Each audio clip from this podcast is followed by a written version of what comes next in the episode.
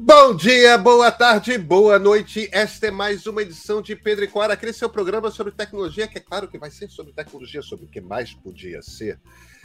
Pois é, Pedro e Cora, toda terça-feira, toda quinta-feira, até mesmo nesta quinta-feira, imediatamente pós-carnaval, na sua plataforma favorita de podcasts ou então no YouTube do meio. Eu sou Pedro Dória, ao meu lado está minha querida amiga Cora Rona. E Cora, é de tecnologia hoje, né? Ué, de como se usa a tecnologia. YouTube. O que, que tem de interessante no YouTube? Quais são os canais que eu frequento, que a Cora frequenta? Vocês querem saber? Vem.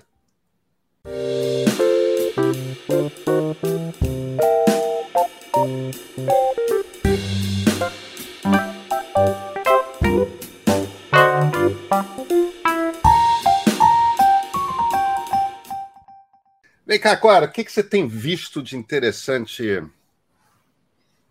no YouTube, hein? A gente sempre Oi. fala de coisas interessantes que a gente vê nos streamings da vida, mas a gente nunca fala de, de YouTube. YouTube é uma parte tão importante da vida de todo mundo, né? Eu preciso te dizer uma coisa, hein? Eu hum. acho que eu assisto mais YouTube do que outra coisa qualquer. Ah, acredito. Eu, eu sou bem capaz de também. Eu, eu não sei quanto por cento. Aliás, eu vou até olhar, porque eu tenho uns aplicativos no.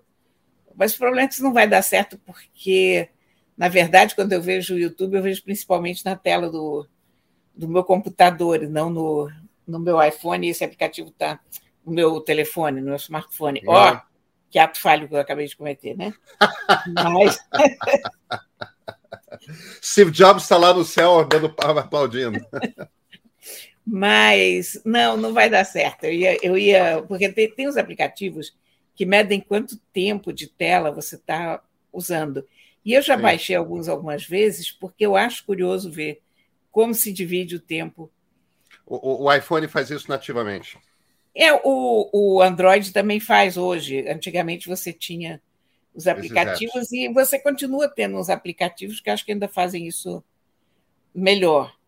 Mas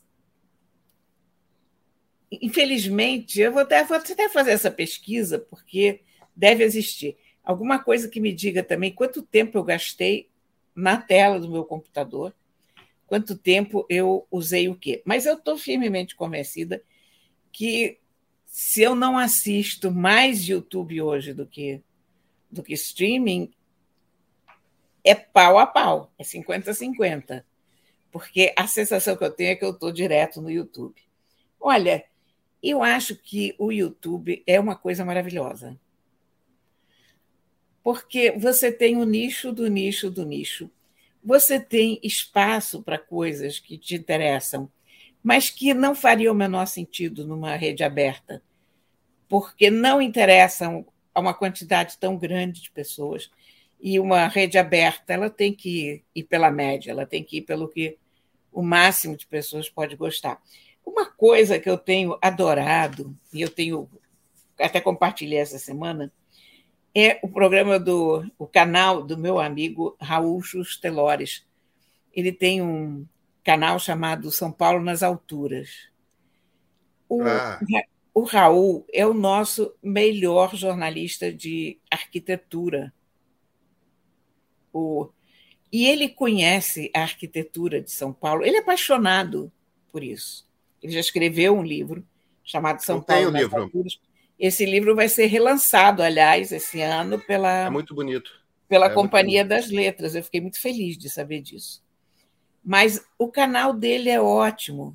Ele mostra os edifícios icônicos de São Paulo, até os não tão icônicos, ele mostra os edifícios nos quais a gente deve prestar atenção, ele conta a história dos arquitetos. Ele fez um, um programa essa semana sobre o edifício Itália, muito, muito bom.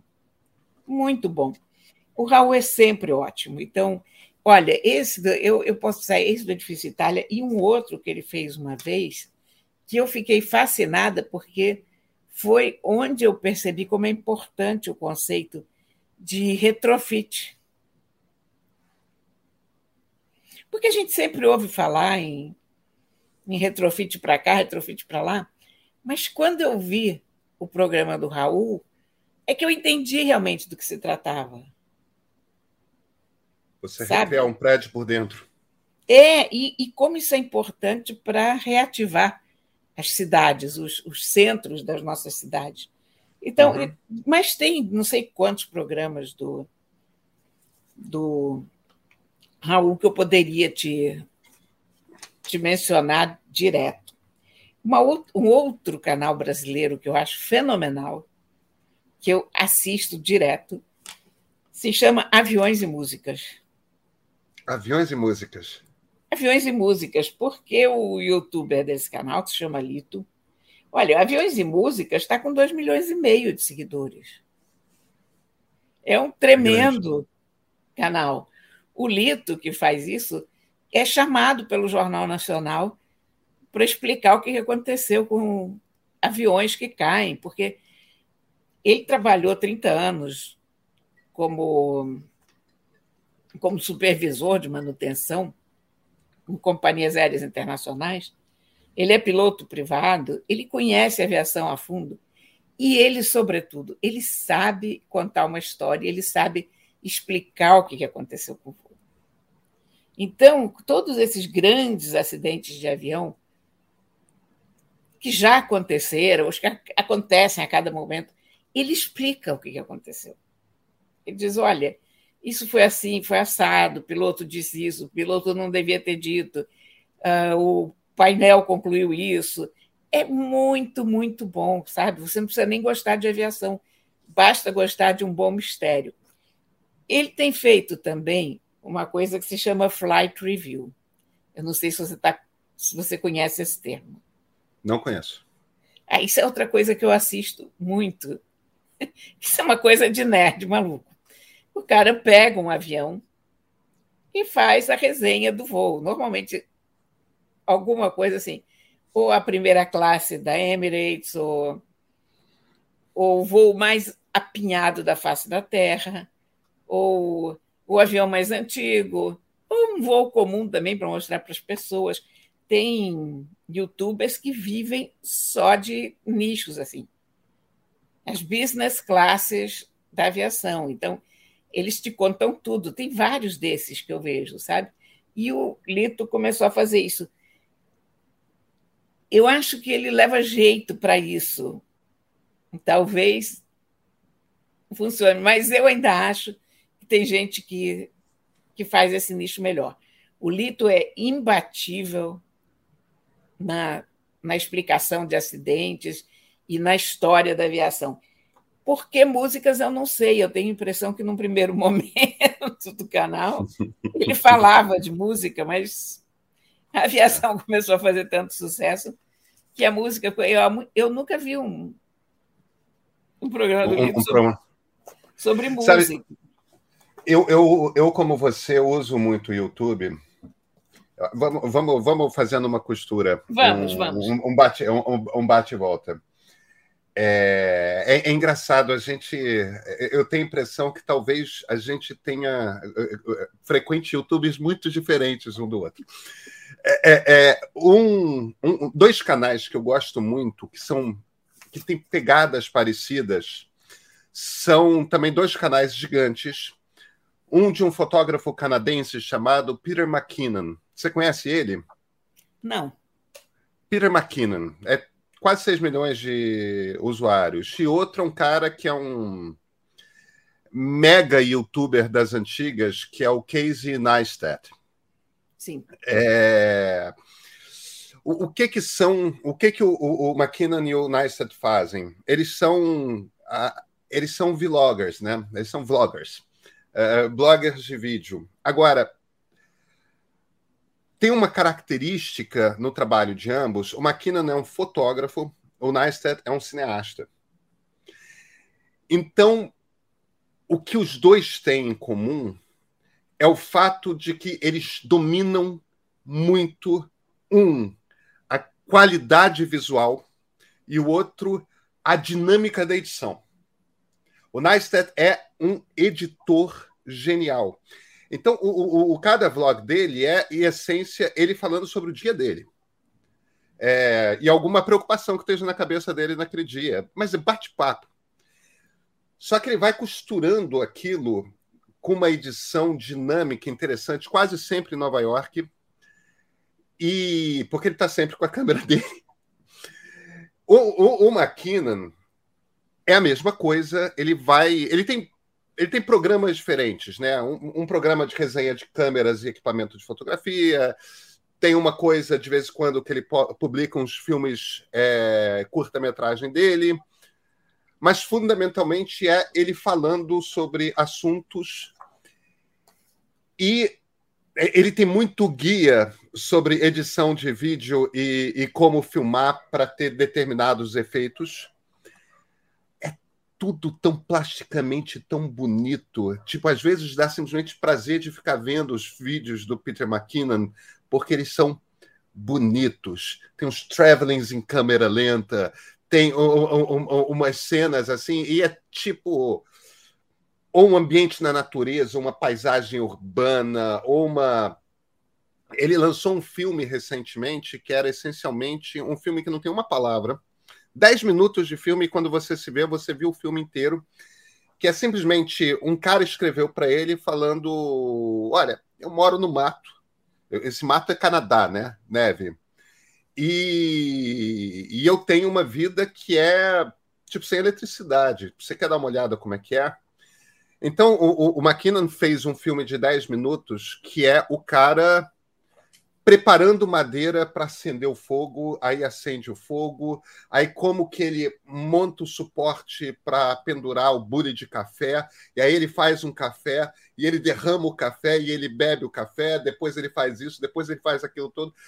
É, é, é como que você viveria, sei lá, no mundo pré-eletricidade. E é tudo fotografado de uma maneira tão bonita e a sonografia é tão bem construída que quando você percebe, você passou 10 minutos assistindo a um vídeo que é, em essência, um sujeito numa floresta de pinheiros no meio do Canadá preparando café, Cora. Você ah, gastou isso, o tempo isso me todo... parece absolutamente interessante. Eu adoro. Tá no, no a, a, gente vai botar, a gente vai pedir para a Nath botar nos comentários os links de todos os canais que a gente recomendar. Ah, aqui. isso claro, porque é, é para começar claro. a conversa eu quero esses aí. Ah, não, é muito legal, muito legal. São muito bonitos os filmes, de ambos. São muito diferentes as linguagens, mas tem essa similaridade de. São youtubers que são profissionais, um na qualidade de edição de vídeo, outro na qualidade de captação de imagem em vídeo. Então, adoro, tô sempre, não tem semana que eu não passe nos canais desses dois. Olha, tem um, um canal que eu adoro, que é o Indigo Traveler. Indigo Traveler. Você conhece ele? Não conheço. Indigo Traveler é um cara que viaja para todos os lugares que a gente não viaja. É Gana, é Iêmen, Afeganistão, durante guerra, tá? Uh, Nigéria. Ele esteve aqui no Brasil. Mas quando ele está aqui no Brasil, ele vai para a favela. Evidentemente, ele não mostra a praia de Copacabana. E mostra, mostra o Cantagalo.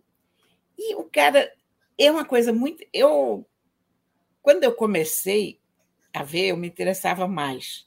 Depois que ele fez o Brasil, eu perdi um pouco o interesse, porque eu entendi a dinâmica da coisa. Você pega o lugar menos assistido daquele lugar em que você está.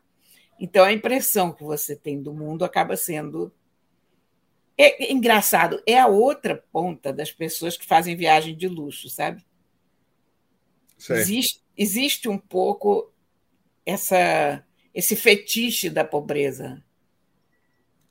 O fetiche das áreas mais detonadas do planeta. Então, uh, ele vai para o lugar mais poluído do Paquistão. Quer dizer, vai para uh, a área mais destruída da guerra da Síria. Mas isso não reflete, falta um equilíbrio para refletir o país como um todo.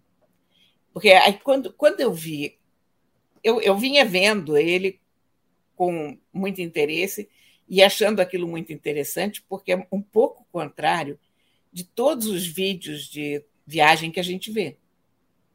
É sempre o lado da cidade que você não olha, né? Que você não vai, que todo mundo te alerta, não pise aí, onde você não deve ir. Quando ele vem no Brasil, eu percebo como falta uma metade para completar essa imagem. Porque Entendi, claro. Não é, não é só a área de classe média, a área rica, que fazem uma cidade, evidentemente as áreas pobres também, mas também não são só as áreas pobres. Então, eu passei a achar que a, a visão que a gente tem é um pouco distorcida. Mas se você tem isso em mente, é ótimo e é interessantíssimo, porque certamente são lugares e coisas que você não vai ver de outra maneira. E você vê a quantidade de maneiras diferentes pelas quais as pessoas ganham a vida, o que elas fazem, as condições bizarras em que o ser humano é capaz de sobreviver. Um outro, uma outra série que eu adoro, que não é, não é nem uma série, você sabe, é um, é um selo, talvez. Você deve conhecer o Absolute History. Não conheço. Oh! E você vai adorar o Absolute History. Absolute History é assim: uh, ele fala de tudo o que os livros de história não têm curiosidade em falar, mas que a gente gostaria muito de, de saber. Então, sei lá, o que, que, comiam as pessoas na era vitoriana? Qual era, ah. o, o, qual era o cotidiano do sujeito na Idade Média? Um, qual eram as piores doenças que podiam acometer uma pessoa? Quais eram os tratamentos? Uh, como se viajava? Como as pessoas cozinhavam a comida? Uhum. Aliás, nesse, nesse trem de cozinhar, tem especificamente um canal chamado Tasting History, que é ótimo porque é um cara que cozinha muito bem e ele pega e ele é um history buff, ele adora história. Então ele pega receitas, sei lá, de Plínio Velho, por exemplo, e, e cozinha. E refaz receita romana. Refaz receita romana e refez garum na própria casa, sabe que era o garum? Era aquela aquele molho de peixe podre que eles é, usavam é, para salgar as coisas. Salgado como diabo. Pois é, ele faz isso na própria casa para experimentar e ele prova. Ele faz aqueles biscoitos que a gente sempre ouviu falar do mar, que os caras levavam a bordo, que eram os tijolos. Uhum. E ele prepara aquilo, te mostra como aquilo é preparado, e você entende por que aquilo era preparado como era, só com farinha e água porque aquilo tinha que durar uma eternidade e não podia mofar. Então, aquilo é um tijolo, é realmente um tijolo. Só que na hora que você põe de molho no, na sopa ou no chá ou qualquer coisa, vira um tijolo comestível, enche a barriga.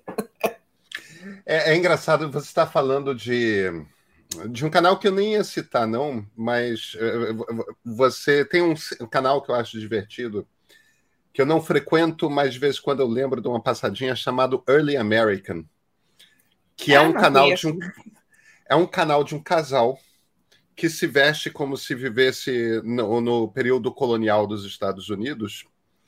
E, e, e, cada programa, cada filme é sobre um aspecto de como era viver é, no, no tempo dos puritanos. Então, como é que você faz um bolo?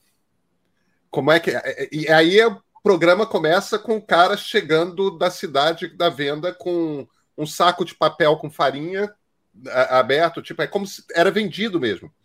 É, um saco de pano com batatas, e, e, aí como que eles descascariam a batata, como que preparariam o, o fogão, que é um fogão que é lenha, é uma lareira com caldeirão. Parece uma coisa de bruxa, mas é Isso é uma coisa século XVII, né, Cora? É, século XVII, início do século XVIII, e a ideia é mais ou menos similar. Eles tentam. Eu não sei se esse casal vive por, por, por algum fetiche como se tivesse no final do século XVII, ou se eles simplesmente fazem isso para fazer os filmes, mas a ideia toda é, é, recriar situações do cotidiano de como era, como é que é lavar roupa, como é que é como é que é a vida cotidiana num ambiente, numa coisa assim. Isso eu nunca vi nada, eu, eu já procurei diversas vezes. Eu acho que daria um trabalho imenso fazer alguma coisa similar no Brasil. Eu nunca vi nada desse tipo. Porque a gente também tem menos bibliografia, né? Que é. precisaria de algum antropólogo ou historiadora é, que curtisse demais esse negócio. Ah, vou fazer vídeo desse troço que vai ser. Mas eu adoraria seguir um canal desses brasileiros. Aliás, se alguém tiver dica, é, por favor. Agora, tem outro Olha, canal. Deixa, não, deixa eu é. só te fazer um adendo a esse daí. Claro, claro. Tem um menino maravilhoso no Instagram que é alfaiate, se chama Vincent Tailoring.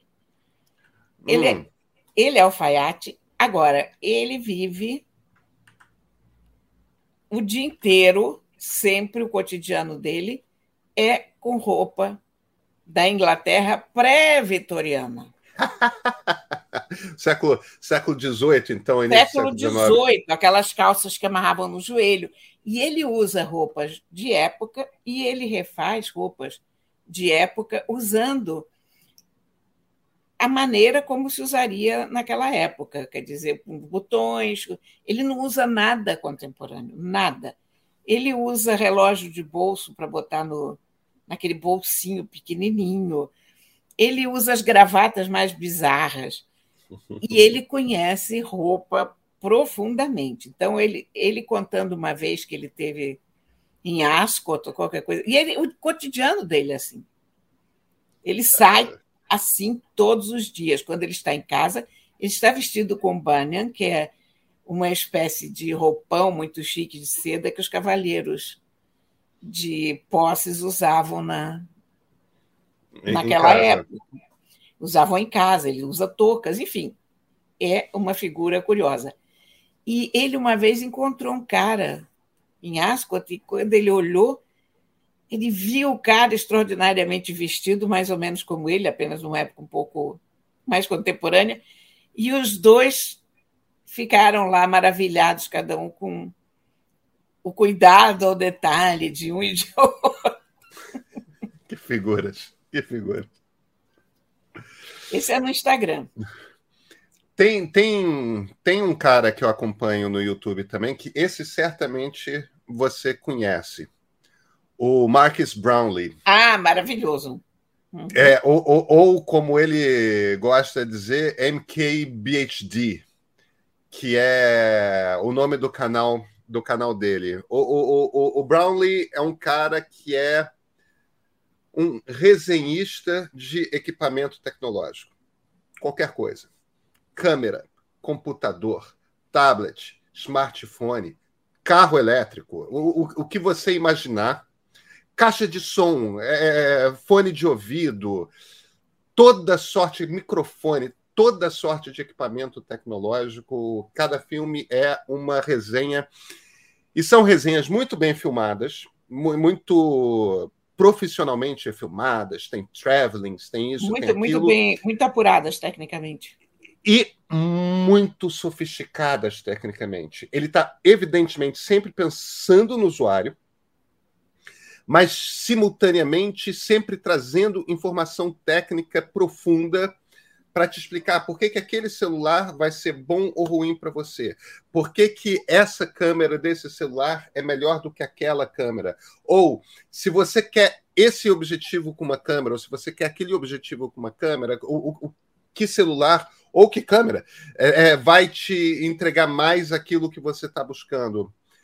É é muito bem feito, é muito profundo, profissionalmente construído, é muito informativo.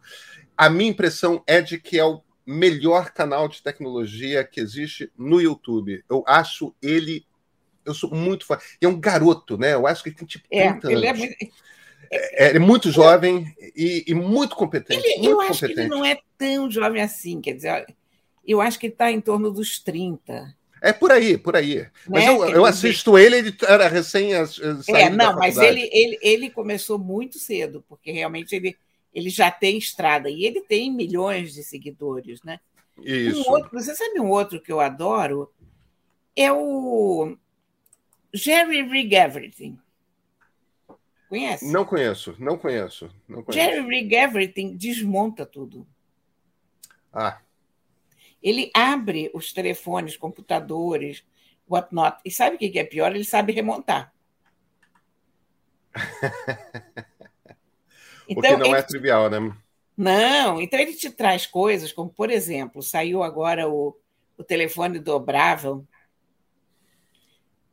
da Honor e em vez de ter 19 peças na dobradiça, agora tem apenas quatro.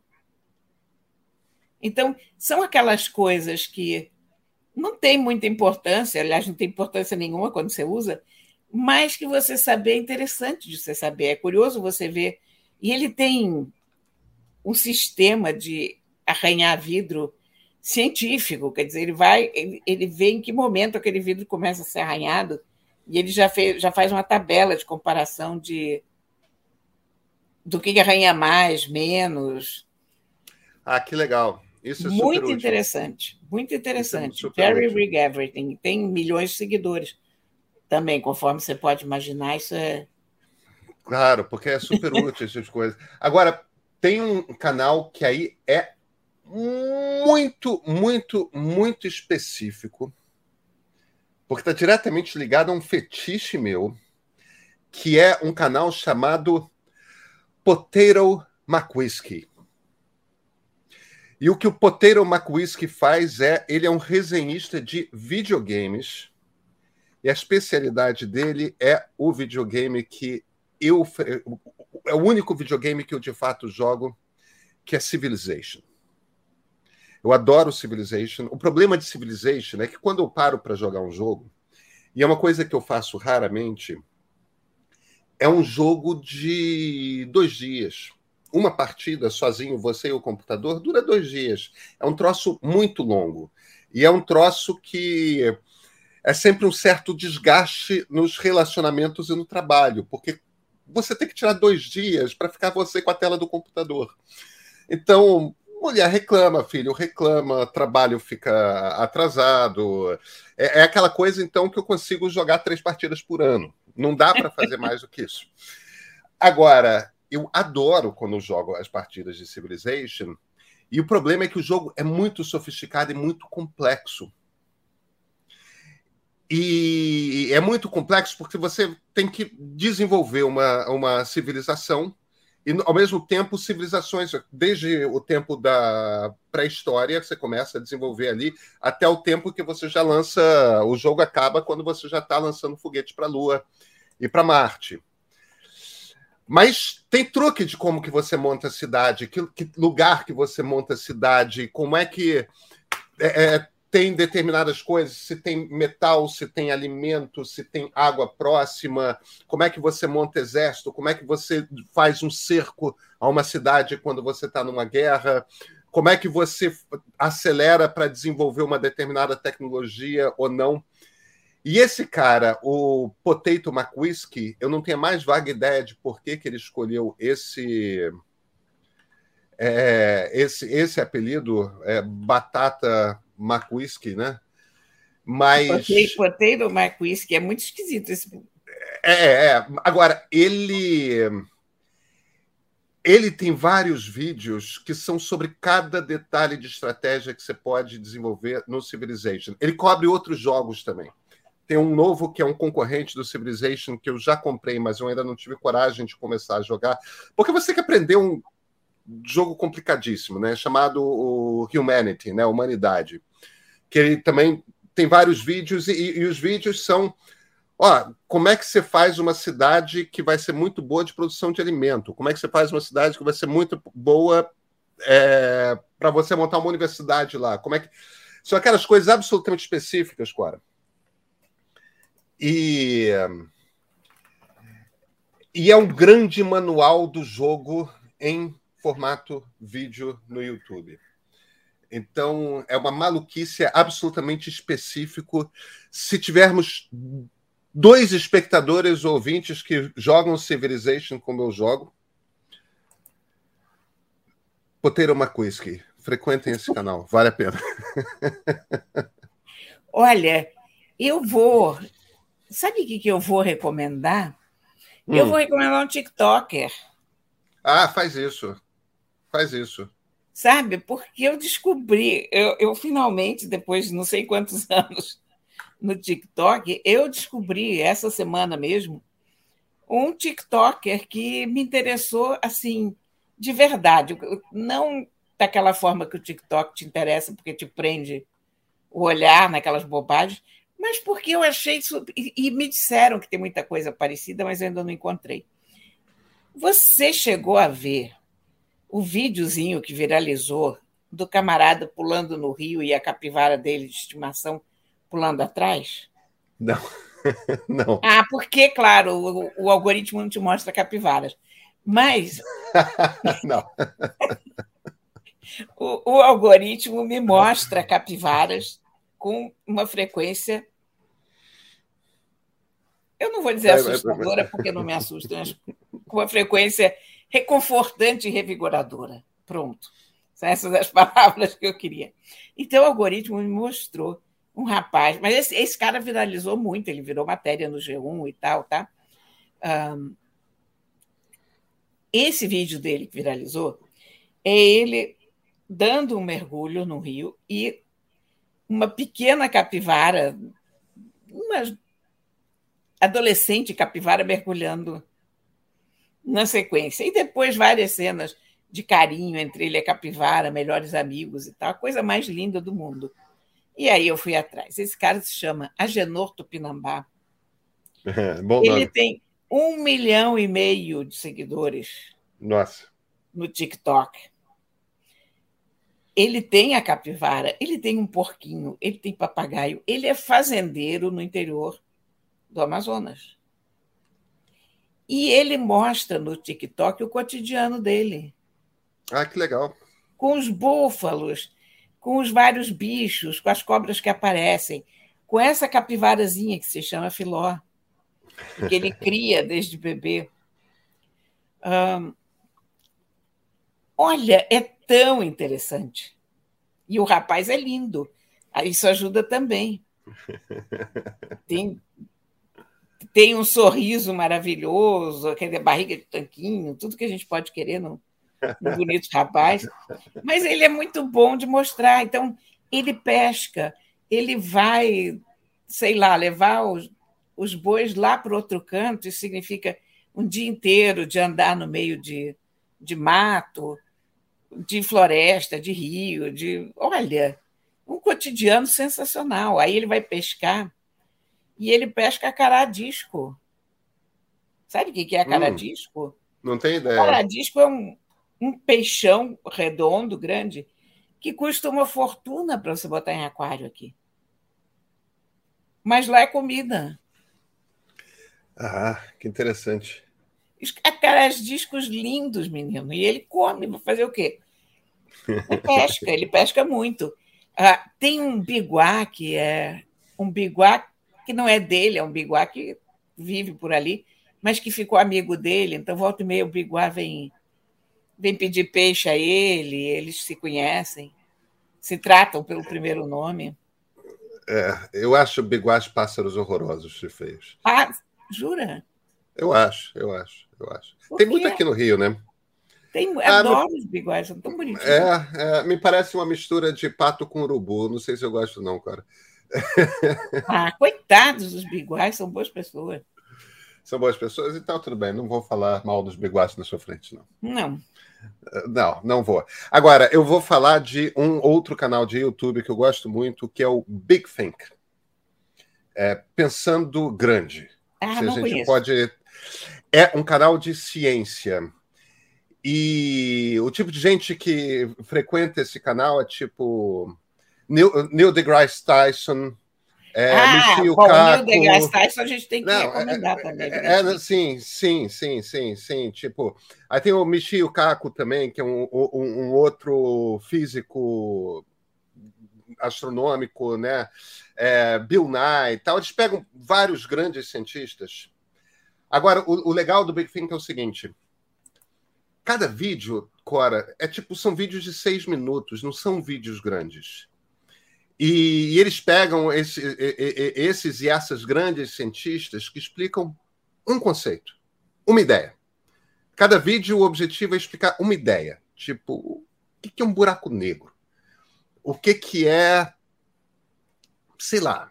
É, também muito bem filmados, muito bem acabados e você fica ali 10 minutos nesse canal, você aprende duas coisas é muito legal e, e todos os cientistas são certamente testados por carisma, porque são todas pessoas interessantes, fascinantes, que explicam bem, que falam bem, é, provavelmente porque a gente treinada pra caramba em sala de aula, né? Mas é tem uma pegada um pouco de TED Talk, só que com a metade do tamanho de tempo de palestra. Ah, muito legal é, isso. É, é muito, muito, muito legal esse, esse canal Big Thing. Agora, diga. Eu me lembrei de um outro canal de história, porque eu falei do Absolute History, né? Isso. E tem isso. um que é.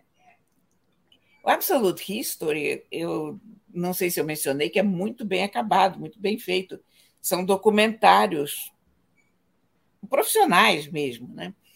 E um outro que vai nessa linha, mas que trabalha num outro campo, se chama Weird History. Hum. História esquisita. Sim. Então, sei lá, por exemplo, o mais recente deles é por que, que não tem bidê nos Estados Unidos?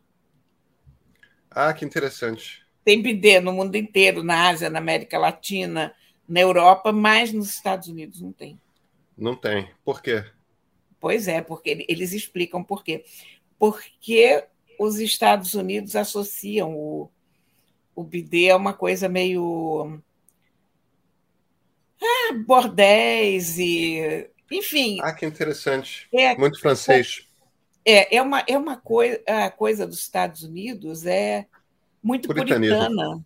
É, o que está tá na raiz de não ter BD nos Estados Unidos é basicamente um puritanismo que nunca conseguiu ser curado.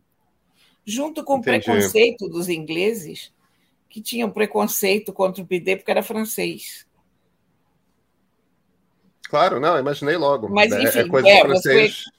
Mas, mas nos Estados Unidos teve essa, essa coisa bizarra de de um puritanismo, porque na Segunda Guerra, quando poderia ter pegado, né, porque o mundo estava se modernizando e tal, os soldados tinham ido para a Europa, tinham visto os bidês, mas nos bordéis. Então, eles chegavam e não falavam nada, porque se você tivesse visto um bidê, significava que você tinha ido onde você não deveria ter estado. Enfim, cabeça, né? Lo que claro. passa, senhora eu te claro, contei essa história, claro. não te contei? Do que passa não tinha...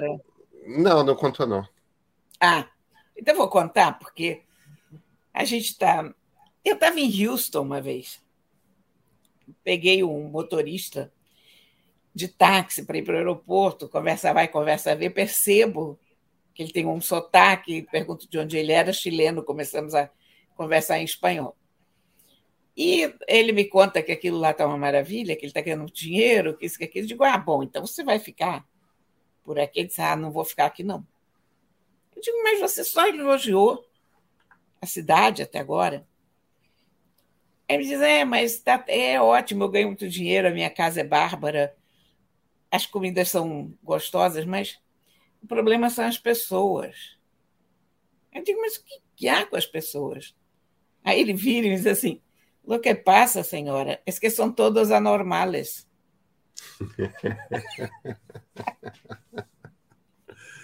e isso, virou uma piada na nossa família, porque, como você sabe, eu tenho um filho que mora lá e, e uma nora que é americana, meus netos são americanos, então volta e meia a gente menciona o filósofo anônimo de Houston. Lo que passa, senhora? Es que es son que la gente, anormales. La gente acá são todos anormales, vale? e dessa coisa dos, dos bidês é um caso clássico de lo que passa, senhora, sabe? É. No, no Weird History, eles têm fatos sobre as catacumbas de Paris, eh, como era a vida na União Soviética, a pasta de dente radioativa que foi vendida não sei aonde, a maquiagem mortífera da época elisabetana, a vida nos castelos medievais e por aí vai. Muito, muito interessante. Tem uma coisa que eu uso muito YouTube e comecei a usar muito Instagram também, que é para cozinha, para cozinhar. O meu o meu canal de YouTube para o qual vou sempre é, é, o da Rita Lobo, o Panelinha. É, e não é só porque a Rita Lobo é mulher de um grande amigo meu, o Ilan, mas é porque ela explica como se faz a, a, a, cada prato que ela explica num nível de simplicidade, num nível de didatismo que eu não consegui nenhum outro canal que explique tão simples e tão fácil quanto a Rita explica os pratos os mais sofisticados e os mais simples. Agora, tem um cara que começou a aparecer muito no meu feed de Reels no Instagram, que é, que é um cara chamado Breno Lerner. Deixa eu, deixa eu confirmar aqui que, é o nome, que o nome dele é esse mesmo. Eu tenho quase certeza que é. é pegar aqui. É isso mesmo, Breno Lerner, no, no Instagram. Enquanto você, nos seus Reels, fica aparecendo muita coisa de capivara, Cora, no meu aparece uma receita atrás da outra. e eu a, adoro as receitas de, no, de Reels é, por um motivo muito simples. São receitas que são explicadas num vídeo de 30 segundos. Então, são coisas sempre muito simples de fazer, porque você consegue explicar em 30 segundos. Muita gente não é capaz de fazer a explicação. Agora, esse cara, esse senhor, Breno Lerner, é, é, tem pelo sotaque paulistano, explica também com uma facilidade abissal. Então, a, a Rita e o Breno são figuras cotidianas para mim, porque Ai que cozinhar, né, Cora? Então, como não sou, como não sou o, o, o cozinheiro mais hábil do mundo, eu estou constantemente aprendendo com, com esses dois. Tem muitas outras pessoas também, é, mas, mas a Rita e o Breno Lerner estão sempre na minha, na minha, na minha lista. Olha, e gatos, Pedrinho? Ah, Dambaeta. Dambaeta, claro. É, é, é, é, o primeiro. Eu, eu assisto ao Dan mais no, no, no, Instagram do que no YouTube. Eu sei que ele tem um canal no YouTube também. Mas ele aparece com muita frequência. É, o, o Dan Baeta é um, é um veterinário especializado em gato que tem trocentos vídeos explicando sobre como que você cuida de gato, como é que você faz isso, como é que você faz aquilo, como é que você faz aquilo outro, por que o que que tal tipo de miado quer dizer, o que que tal outro tipo de miado quer dizer. Eu gosto muito dos, do, dos vídeos todos do Dan. Eu estou sempre, sempre, sempre a, a, assistindo. Eu acho que assisto tudo dele. Olha, eu tenho outras recomendações nessa área. Mas claro. você conhece o Dan, né? Eu conheço o Dan e adoro o Dan, e eu acho que o Dan presta um grande serviço à humanidade, porque ele explica muito bem e, no geral, a minha experiência bate exatamente com a dele, sabe? As coisas que ele recomenda, fala. Quer dizer, a gente tende a achar sempre as coisas que batem com a gente muito boas e corretas, né? Mas, cara, eu sempre tive muitos gatos a vida toda. Então, se há uma coisa na qual eu tenho experiência, é gato. E eu sei quando uma pessoa está dizendo uma coisa que faz sentido em termos de gato e quando não está. Uh, tem um cara maravilhoso nos Estados Unidos, foi o primeiro a, a fazer isso, que se chama Jackson Galaxy. Jackson Galaxy faz, falava sobre gatos ainda em TV a cabo, sabe? Uau! Mas ele é um cat whisperer. Ele começou a vida como. Porque você tinha aqueles dog whisper, tinha um cara muito famoso que falava de cachorros, não lembro do nome dele, e aí logo em cima o Jackson Galaxy começou com o programa dele. O programa se chamava My Cat from Hell. ele, ele fazia uma espécie de psicologia felina, mas entre aspas, porque geral era uma psicologia mais do dono do gato do que do gato em si. Sabe? Então, ele, as pessoas que estavam com problemas em casa, sei lá, gatos muito ferozes, ou gatos que faziam xixi fora da caixinha direto, ou gatos que não queriam comer, enfim. Ele ia na casa, pegava os casos mais cabeludos, estudava o caso e as pessoas e o gato, e no fim, quando ele saía, aquele gato estava funcionando com aquelas pessoas. Tipo uma super nanny, sabe? Sim, exatamente. É exatamente no que eu pensei. Só que é, para gato. Exatamente. Então, ele começou assim e, e até hoje ele está assim, dá conselhos. Enfim, é um canal que eu recomendo muito. Tem a Isa Gateira. A Isa Gateira aqui no Brasil, que tem uma multidão de gatos e tem uma filhinha agora. Então, ela dá ótimas sugestões também. Tem um canal de gato que eu acho maravilhoso, que eu não vejo no YouTube, é engraçado, eu vejo sempre no mais no Instagram, que é o Cansei de Ser Gato. O Cansei de Ser Gato Ótimo hoje é uma, organização, é uma organização, porque eles têm mercadoria, eles têm calendário, eles têm linhas comerciais, tem livros muito bons. O, o gato que estrela essa série é um, o Chico, que é muito famoso essa altura do campeonato. O Chico é um tigradinho. E o Chico tem uma coisa que eu admiro muito: é um gato que sabe posar. E ele vive com duas publicitárias que sabem criar situações engraçadas, uh, imagens bonitinhas, memes. Adoro o Cansei de Ser Gato, sabe? Hum. O livro, o livro dele se chama Do Capim ao Sachê.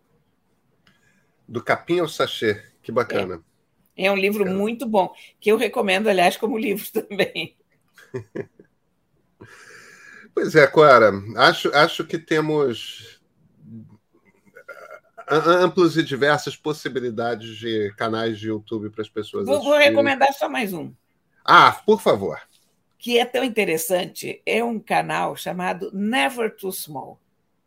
Nunca tão pequeno.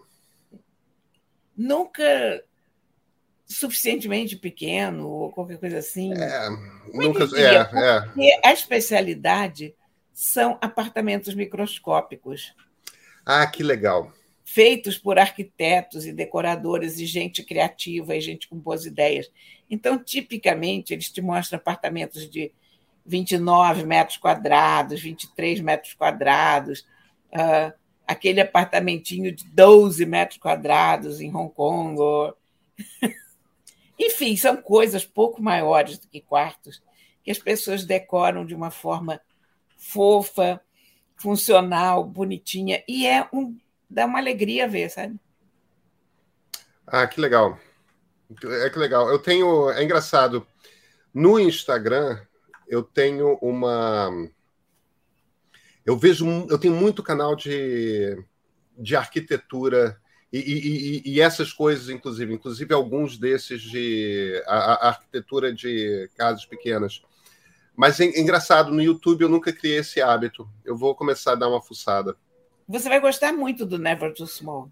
Ah, tenho certeza que eu vou. Tenho certeza. Depois, depois de um tempo, ele cansa pelo seguinte, porque as variações que você pode fazer dentro de 20 metros quadrados são relativamente poucas. Mas é um canal interessantíssimo, sabe? É muito bom da gente, pelo menos, dar uma olhada, ver as possibilidades, até porque tem muitas sugestões muito interessantes também para as nossas casas maiores. Ah, com certeza. E, e isso é uma coisa que eu tenho que estar tá sempre aprendendo, sabe? Como que organiza, como que organiza casa. Eu sou sempre é. um perdido. Cara, eu não vou te perguntar como você foi de carnaval, porque, embora todo mundo que esteja nos assistindo já foi de carnaval, a gente preguiçosamente gravou antes o programa, porque eu estou tirando a semana toda de carnaval para descansar. Então, nesse momento em que as pessoas estiverem nos assistindo, eu estou no interior da Bahia. É, mas, mas a gente se vê terça-feira ainda assim, né? A gente se vê na terça-feira. E então... eu vou, olha, eu vou terminar esse esse podcast pedindo às pessoas, aos nossos ouvintes e ótima ideia. A, a nossa plateia que nos recomendem os seus canais favoritos de YouTube. Por favor, estamos curiosíssimos para ouvir. Cora, até terça.